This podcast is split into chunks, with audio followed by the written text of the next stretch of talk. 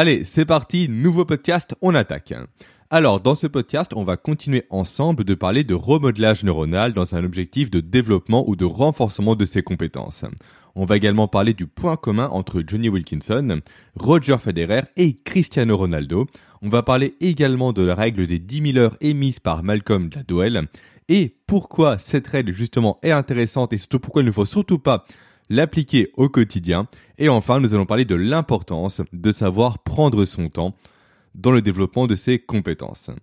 Voilà, maintenant que l'introduction est faite, il me reste plus qu'à vous souhaiter la bienvenue sur ce tout nouvel épisode de podcast de Sauce Killer.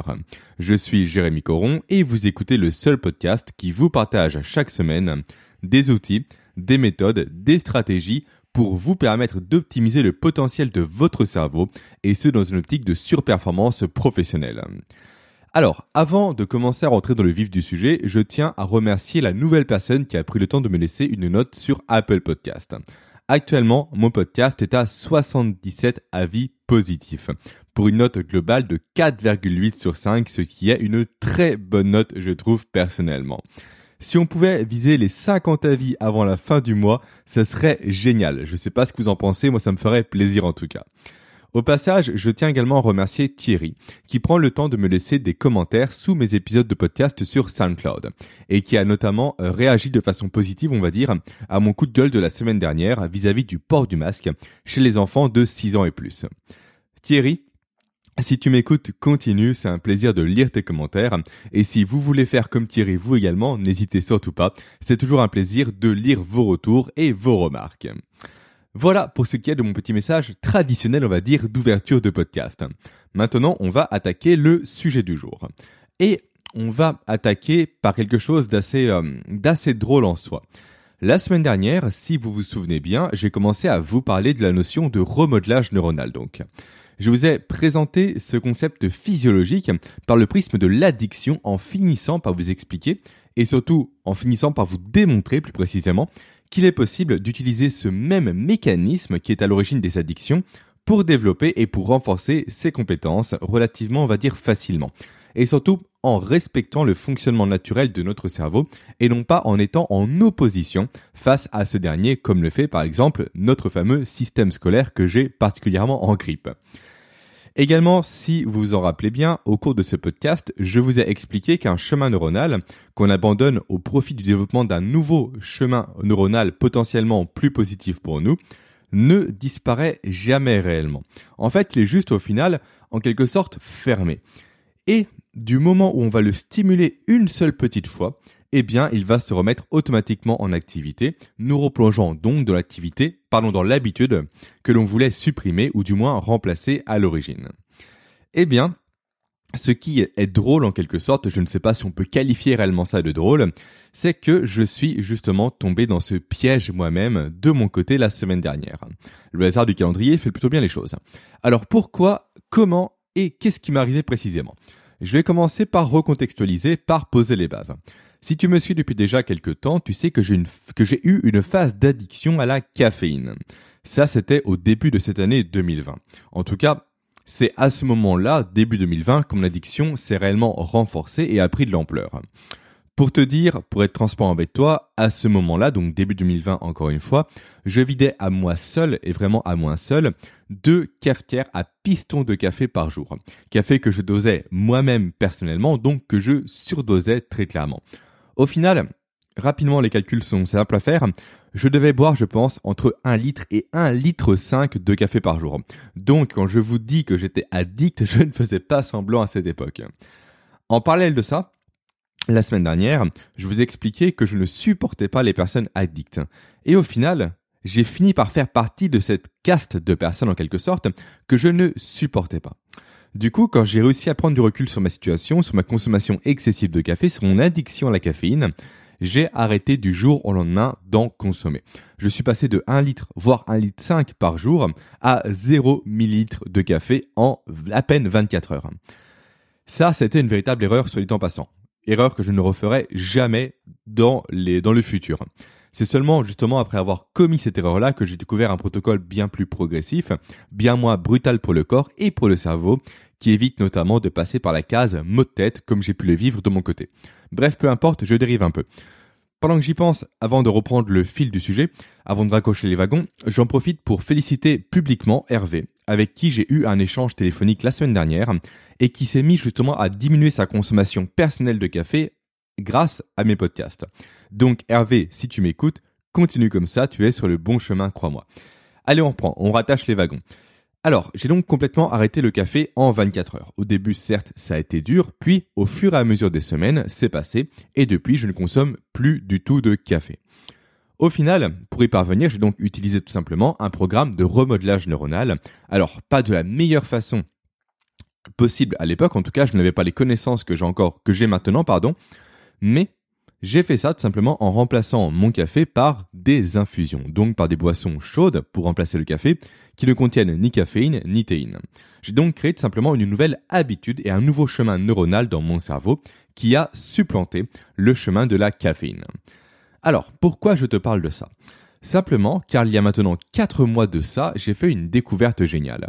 J'ai découvert la marque Coffee Pixel qui révolutionne totalement le marché du café en tout cas qui le révolutionne à son échelle, et même qui révolutionne, j'ose dire carrément, l'approche même de ce qu'est le café aujourd'hui. Alors, pour faire simple, Coffee Pixel, c'est quoi? C'est du café sous forme de tablette. Alors ok, jusque-là, rien de bien révolutionnaire, vous allez me dire. Il existe des bonbons au café, ça ne change rien. Effectivement, jusque-là, rien de révolutionnaire. Par contre, ce qui est révolutionnaire dans leur approche, c'est leur processus de fabrication du café. En fait, pour faire très simple encore une fois, là où les producteurs, on va dire, traditionnels de café utilisent uniquement la graine de café pour la torréfier et donc pour la transformer en poudre de café, et donc jettent par voie de conséquence tout le fruit de l'arbre qu'est le caféier, Coffee Pixel, quant à eux, utilisent tout le fruit du café, la baie du café, le fruit même du café. Ce qui fait que leurs produits sont très riches en vitamines et en minéraux, et donc également en antioxydants. Alors, les antioxydants, pour faire très simple, si vous avez suivi mon programme Brains Food, vous savez ce que c'est. Ce sont des molécules qui permettent tout simplement, en résumé encore une fois, de préserver notre organisme et notre cerveau du vieillissement. Et ça, c'est super important. Les antioxydants nous permettent de protéger notre cerveau et notre corps du vieillissement de nos cellules et également du vieillissement de nos neurones. Et également, ces antioxydants possèdent de nombreux autres bénéfices sur la santé. Donc ce sont réellement des produits très intéressants pour nous, pour la cognition et pour réellement l'organisme de façon générale. Également, Coffee Pixel, autre point à mettre à leur tableau des points, ça ne se dit pas mais peu importe, Coffee Pixel soutiennent de par leur démarche le développement des petits producteurs de café. Eux, ne vont pas les surexploiter. Ils ne vont pas les saigner au niveau économique comme le font les grands acteurs de ce marché. Bref, je vais arrêter de vanter la marque. Si vous voulez en savoir plus, je vous mets tout simplement un petit lien vers leur site, vers ce qu'ils proposent en description du podcast. Réellement, testez leurs produits, ils sont super. Et justement, en parlant de test, j'ai voulu, moi également, me faire mon propre avis. Tester ces produits avant réellement d'en parler à ma communauté, avant de vous en parler à vous tous. J'ai donc récemment passé une commande chez Coffee Pixel. Donc j'ai reçu ma petite boîte, la présentation est super, le goût est exceptionnel. Franchement, c'est génial. Et en fait, j'ai découvert que chaque petite tablette, qui fait, je crois, quelques grammes, 10 grammes peut-être ou 20 grammes, je sais plus, est l'équivalent d'un espresso, tout simplement. Donc ça, c'est génial. Par contre, quelle erreur j'ai fait là Mais vraiment, quelle erreur j'ai fait là Je ne m'en suis pas rendu compte à l'instant T, mais quelle erreur j'ai fait là À peine j'ai commencé à consommer une tablette que j'ai eu mal à la tête. Ça, c'est un effet, on va dire, quasiment positif pour moi, car ça m'a prouvé tout simplement que mon cerveau est aujourd'hui complètement détoxifié ou désintoxifié, je sais jamais comment on dit, peu importe, de la caféine et du café. Ça, c'est un bon point, on va dire. Par contre, la vraie erreur que j'ai commise, c'est le fait qu'en consommant une seule de ces tablettes de café, ça a directement réactivé mon circuit neuronal de la caféine, entre guillemets. Et j'ai fini très rapidement par prendre 2 à 3 tablettes par jour. J'ai fini par retomber tout simplement dans le schéma négatif de surconsommation de café, de surconsommation de caféine, d'addiction à la caféine que j'ai quitté il y a plusieurs mois en arrière. Donc là, à l'heure où j'enregistre ce podcast, j'ai vidé toute ma boîte de tablettes et je ne vais plus jamais en racheter. C'est aussi simple que ça. C'est dommage, je trouve, car l'initiative, je veux la soutenir. Je trouve ça super et c'est pour ça que je vous en parle à vous tous aujourd'hui qui potentiellement n'ayez pas euh, fait cette démarche d'arrêter de consommer du café. Réellement, si vous voulez améliorer votre consommation du café, allez chez Coffee Pixel. Moi de mon côté, je vais abandonner cette piste-là car je ne veux vraiment pas retomber dans l'addiction que j'ai connue auparavant. Et ça, je pense que vous le comprenez parfaitement bien. Donc, tout ça pourquoi Tout ça pour vous montrer à quel point, encore une fois, cette notion de connexion neuronale et de chemin neuronal est quelque chose de très puissant et de véritablement ancré en nous. Quelque chose de très puissant et d'ancré en nous que je vais t'apprendre tout simplement au travers de ces podcasts, de cette série de podcasts, du programme avancé dont je te parlerai à la fin du mois, à mettre à ton profit pour encore une fois développer ou renforcer tes compétences et non pas pour que tu le subisses au quotidien.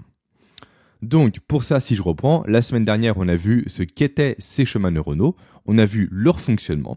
Eh bien cette semaine, on passe à l'étape supérieure, à l'étape d'après. On va voir comment tu vas faire toi pour les modeler à ta guise. Comment tu vas faire pour les modeler en fonction des compétences que tu veux développer. Et pourquoi, surtout, c'est le message vraiment clé que je vais passer dans ce podcast.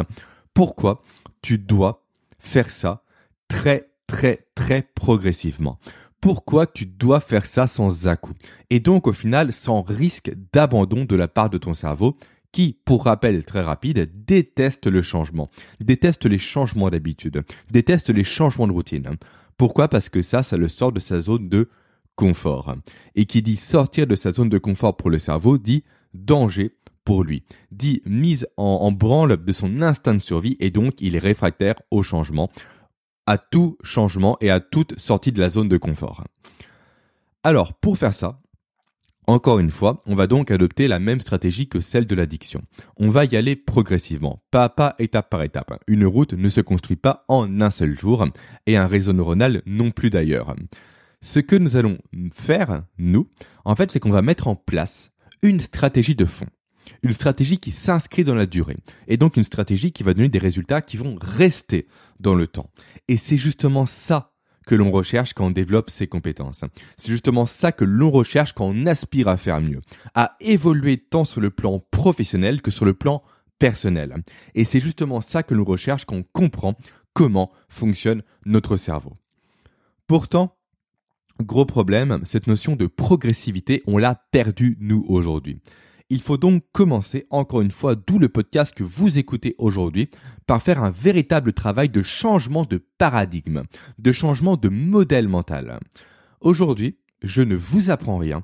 Nous sommes dans un monde où tout va toujours plus vite, où tout est sans cesse euh, mince, rattaché à des raccourcis, où tout le monde veut uniquement de la nouveauté, des euh, simplifications de leur vie, des gains à court terme. Et c'est ça qui est à la cause, qui est pardon à l'origine de, euh, de nos échecs, de nos pertes, de notre perte de temps. À votre avis, petite question, pourquoi est-ce que la plupart des personnes stagnent aujourd'hui dans leur travail ou dans leur vie personnelle? Pourquoi est-ce que la plupart des personnes font du surplace? Pourquoi est-ce que la plupart des personnes restent là où elles sont malgré leur ambition affichée, malgré leur ambition débordante? D'une part ça, et également malgré toute l'énergie que ces personnes mettent, qu'elles usent au quotidien dans des stratégies pour justement chercher à progresser, pour justement chercher à évoluer. La raison elle est simple, ces personnes se dispersent au quotidien. Ces personnes ne font qu'effleurer des compétences. Elles ne font qu'en assimiler bêtement comme on assimile tout simplement des dates de façon bête, de façon stupide en cours d'histoire. Ces personnes sont des consommateurs uniquement, des consommateurs passifs et non pas des acteurs de leur changement et de leur progression. Et ça, ça change tout. Ça change véritablement tout quand on veut progresser, quand on veut développer ou renforcer ses compétences. Donc, la stratégie que je te propose, que je vous propose avec le remodelage neuronal, se construit tout simplement en pure opposition à notre rythme actuel qui est effréné. Et c'est ça qui fait de cette stratégie une stratégie plutôt, on va dire, déroutante pour la majeure partie des personnes.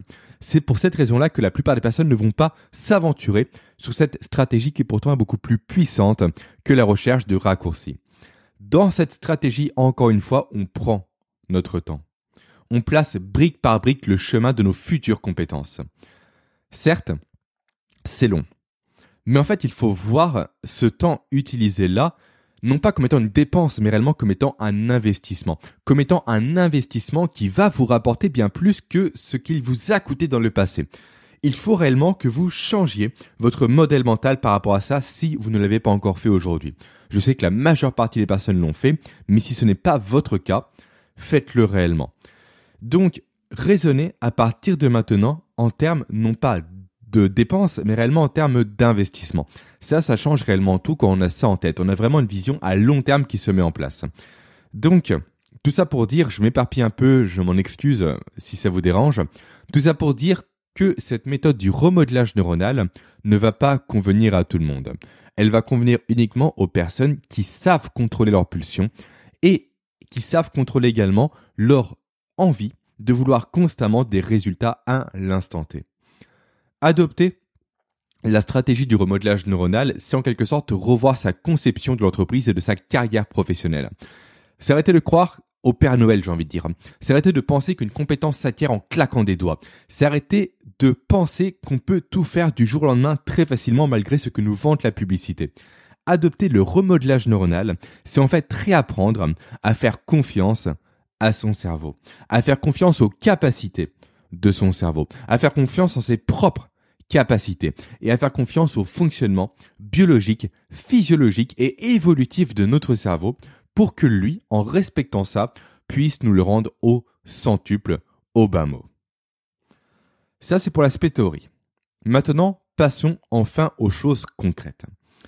Il y a une stratégie que tu connais peut-être, que tu connais certainement, je ne sais pas. Alors, stratégie, concept, dogme, peu importe le qualificatif qu'on va lui donner, c'est la règle des 10 000 heures développée par un certain journaliste du nom de Malcolm Gladwell. Pardon, Gladwell. Désolé, j'ai un peu fourché, donc Malcolm Gladwell. Cette règle, elle est simple. En fait, pour être un expert dans quelque chose, il faut pratiquer intentionnellement cette chose pendant 10 000 heures. Donc, règle des 10 000 heures, 10 000 heures de pratique, c'est aussi simple que ça. Donc, si on reprend de façon concrète, si on veut être un virtuose du violon, il faudra pratiquer du violon durant 10 000 heures. Si on veut devenir un professionnel des trois points au basket, il faudra s'entraîner à mettre des trois points pendant 10 000 heures. Si on veut devenir un expert en communication, il faudra s'entraîner durant 10 000 heures. Si on veut devenir un maître de la gestion du temps, il faudra s'entraîner durant 10 000 heures, etc., etc., etc. Cette règle, elle n'a rien de scientifique en soi. Pas du tout. Elle est juste là en fait pour montrer encore une fois que pour devenir un virtuose, que pour, devenir un professionnel, un expert ou encore un maître, tout ça ne s'improvise pas. Ça ne vient pas du jour au lendemain. Ça ne tombe pas tout cuit dans notre assiette. Encore une fois, ça va demander du travail. Du travail pour ancrer cette compétence en nous, pour l'ancrer au plus profond de notre cerveau, pour l'ancrer dans nos neurones et dans les connexions qui se font entre nos neurones.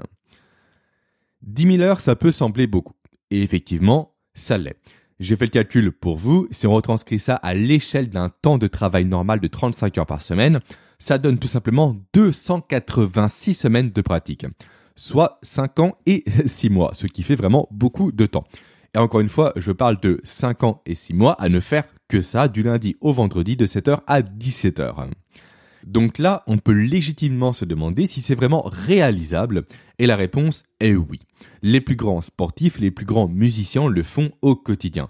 Si on prend l'exemple du sport en particulier, on a des personnes comme Cristiano Ronaldo, comme Johnny Wilkinson ou encore comme Roger Federer, qui sont ou ont été des bourreaux de travail, qui arrivent ou qui arrivaient aux entraînements avant tout le monde, qui partent ou qui partaient après tout le monde, et qui s'entraînent ou qui s'entraînaient quand les autres se reposaient. Donc oui, eux, typiquement, par exemple, ont atteint ces 10 000 heures de pratique délibérée. Ils les ont même, je pense, carrément dépassés, voire pulvérisés, c'est sûr à 100%, vu leur pratique intensive et surtout vu leur niveau actuel de, euh, de compétences. Maintenant, redescendons sur Terre. Est-ce que ça, c'est possible pour des gens comme nous? Alors, mon côté très pragmatique et très terre-à-terre et très rationnel aurait tendance à dire que oui, oui, factuellement, c'est possible. Oui, factuellement, ça l'est. Si on veut, on peut, sauf quand on peut pas, comme le dit très bien Frédéric Delavier, dont je vous invite à découvrir le travail. Donc oui, c'est possible. Mais par contre, est-ce que c'est réellement pertinent pour nous?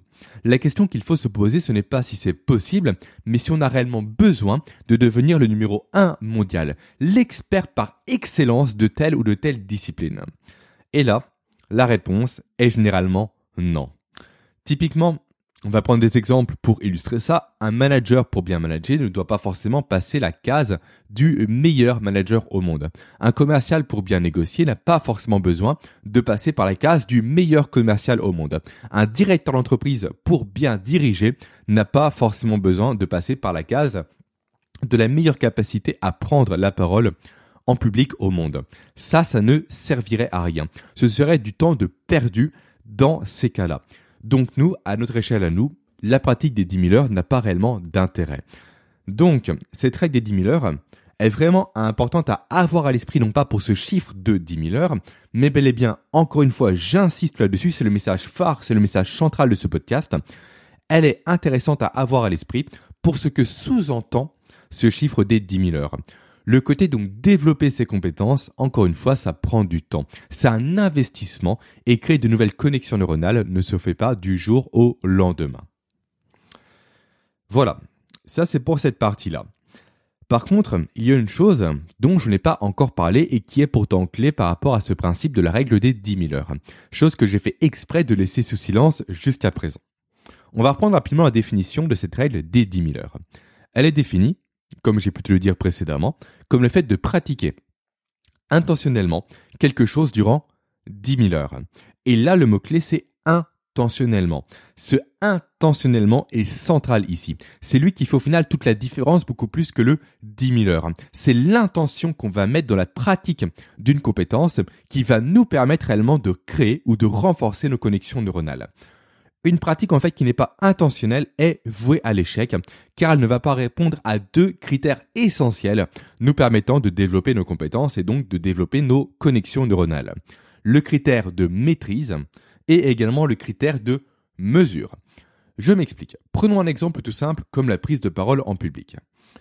Quand on dit que l'on veut progresser en prise de parole en public, ça ne veut rien dire en soi. Quand on formule ou quand on se formule cette demande-là, cet objectif-là, on ne peut pas progresser. Pourquoi? Car la prise de parole en public n'est pas une compétence en soi, c'est une somme de compétences. C'est la compétence à gérer sa respiration, par exemple. C'est la compétence à gérer son temps de prise de parole. C'est la compétence à gérer ses silences. C'est la compétence à parler avec ses mains. C'est la compétence à avoir de bonnes et de belles intonations de voix.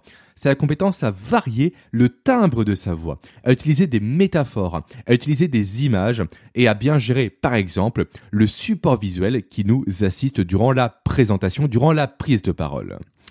Donc, si une personne veut progresser en prise de parole en public, elle devra se concentrer non pas sur sa prise de parole en public, ni sur tous les points que je viens de développer, mais uniquement sur un seul de ces points à la fois. Typiquement, elle peut se concentrer par exemple sur la gestion des silences. La personne en question va donc se dire, durant les trois prochains mois par exemple, je me concentre uniquement et intentionnellement sur ma capacité à gérer efficacement mes silences, sur le fait de prendre le temps nécessaire entre deux phrases pour que mon public assimile ce que je dis, sur le fait de laisser le temps aux personnes d'intellectualiser les concepts que je viens d'évoquer, sur le fait de prendre le temps nécessaire pour que mon public s'approprie réellement mon discours et le fond de mon discours. C'est ça pratiquer intentionnellement quelque chose. Et ça, ça porte un nom. La pratique délibérée. Alors, la pratique délibérée, concrètement, c'est quoi? C'est le fait de prendre un objectif global, comme la prise de parole en public, comme on vient de le faire à l'instant, et de découper cet objectif en compétences à développer. Et après, on va s'attacher à développer consciemment, intentionnellement, à force de pratique et de répétition, le développement de la compétence en question. Et une fois que cette compétence sera développée, une fois qu'elle sera assimilée, une fois que la connexion neuronale se sera mise en place, on pourra passer à la compétence suivante. On ne va donc pas s'éparpiller, on va se concentrer. On va ne pas adopter la stratégie de l'ampoule, donc émettre des lumières dans tous les sens, mais la stratégie du laser. Autrement dit, canaliser tous les faisceaux lumineux en un seul point très précis. Et c'est donc en ça que je dis que le fait de développer ses compétences par le remodelage neuronal prend du temps. Car au final, on ne va pas construire un seul chemin neuronal, mais plusieurs chemins neuronaux. Si vous préférez, en fait, il faut voir ça comme euh, de la façon dont se forment les mers et les océans. Comment se forment les mers et les océans? Ils se forment tout simplement par succession d'eau apportée par des ruissellements d'eau qui vont alimenter des rivières, qui elles vont alimenter des fleuves, qui eux-mêmes vont alimenter les mers et les océans. La pratique délibérée, c'est exactement ça. C'est exactement la même chose. C'est se créer de nombreux ruisseaux neuronaux qui vont alimenter nos rivières neuronales, puis nos fleuves neuronaux, qui eux-mêmes vont alimenter nos mers et nos océans neuronaux. Et c'est en ça, encore une fois, que ce processus est si puissant. Grâce à cette démarche, on travaille déjà dans le sens du cerveau de façon physiologique comme on l'a vu précédemment. Et ensuite, on se construit une structure qui est solide. Une structure qui est ancrée. Une structure qui est quasiment indéboulonnable, que nous allons renforcer chaque jour par notre pratique délibérée et qui va nous permettre de développer de réelles compétences, qui va nous permettre de passer de connaissances théoriques à des actions pratiques, et ce progressivement, mais sûrement. Voilà.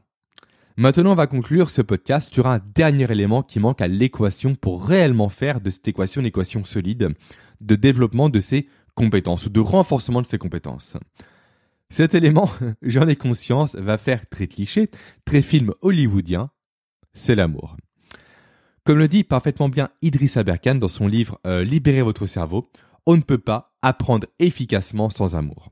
Alors non pas sans amour pour une personne physique, quoique si d'ailleurs ça peut aussi marcher, mais surtout par amour pour une discipline, pour une compétence, pour une matière. Si on reprend notre exemple de la prise de parole en public, si on a besoin de développer cette compétence, mais que parler en public, au final, ça ne va pas nous motiver plus que ça, qu'il n'y a rien en nous qui nous parle dans cette discipline, si on n'a pas réellement une cause qui nous tient à cœur et qui peut être soutenue par cette compétence-là à parler en public, alors ça ne fonctionnera pas. Pourquoi? Simplement parce que la pratique délibérée et le remodelage neuronal, encore une fois, déjà ça prend du temps, et personne ne peut pratiquer une activité dans la durée sans amour.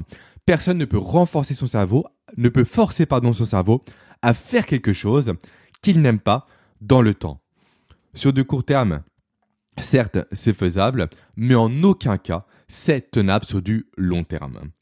Et c'est pourquoi tout bon processus de pratique délibérée et de remodelage neuronal doit passer en amont par une phase d'introspection. Comme pour la prise de décision, c'est exactement la même chose. Par une phase de connaissance de soi, par une phase de connaissance de ses buts, de ses objectifs, de ses forces et de ses faiblesses pour fonctionner et pour durer dans le temps. Il faut réellement que cette pratique délibérée soit un plaisir en soi, qu'elle soit dopaminergique pour notre cerveau et non pas euh, ah je perds mes mots et non pas à l'origine du, euh, du déclenchement de cortisol. Ça, j'y reviendrai en détail dans le programme avancé, ainsi que dans le tout dernier podcast de ce mois consacré au remodelage neuronal. Voilà ce que j'avais à te dire. En attendant ce dernier podcast, je vous rappelle à tous que la semaine prochaine, c'est la sortie du podcast questions-réponses. Je vous laisse me poser donc, comme tous les mois, vos questions et je vais répondre à ces questions-là, forcément durant le podcast qu'il va arriver. On pourra donc parler ensemble de toutes les interrogations que vous avez vous à l'heure actuelle par rapport à cette thématique du remodelage neuronal dans un but de renforcement ou de développement de ses compétences. Sur ce, voilà, le podcast arrive à son terme. Je vous laisse. Je vous souhaite maintenant une excellente journée, une excellente semaine également, pleine de réussite et pleine de surperformance professionnelle. À la semaine prochaine. Ciao